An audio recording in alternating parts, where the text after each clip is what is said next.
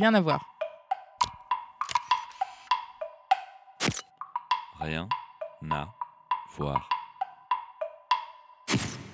J'avais fait la connaissance avec le parrain de la ville, de, de la ville de Shkodra.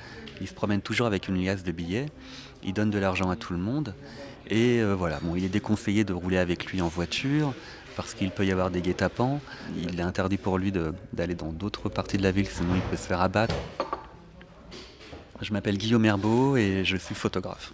Puis un jour, en fait, je rencontre euh, son fils, le deuxième garçon. Le premier étant euh, en prison, il est encore en prison d'ailleurs pour meurtre, il aurait tué une femme. Et je rencontre le deuxième fils. Tom euh, tient la ville et le bras armé de son père. Il est soupçonné de plusieurs trafics.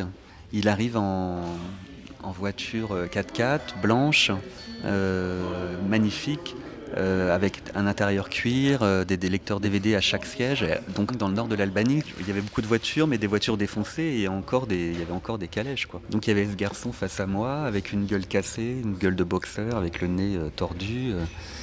et je vois bien que là j'ai affaire à un personnage. Et évidemment, il refuse la photo.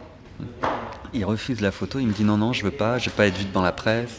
Il sortait de prison, il avait été condamné pour quelques années de, prison pour avoir tué deux personnes dans la rue qui, d'après euh, sa famille, euh, voulaient l'enlever. Les témoins avaient disparu la veille du procès. Donc j'ai jamais fait cette photo. Je ne pourrai jamais la refaire parce qu'un an après, euh, il sera abattu de 5 balles dans la tête. Euh, en plein jour. Son père me dira euh, que le meurtre a été commandité par, euh, par la police et par l'État. Le criminel a pu s'enfuir grâce à l'aide de la police. Arte Radio. Et depuis, la guerre est ouverte. Comme.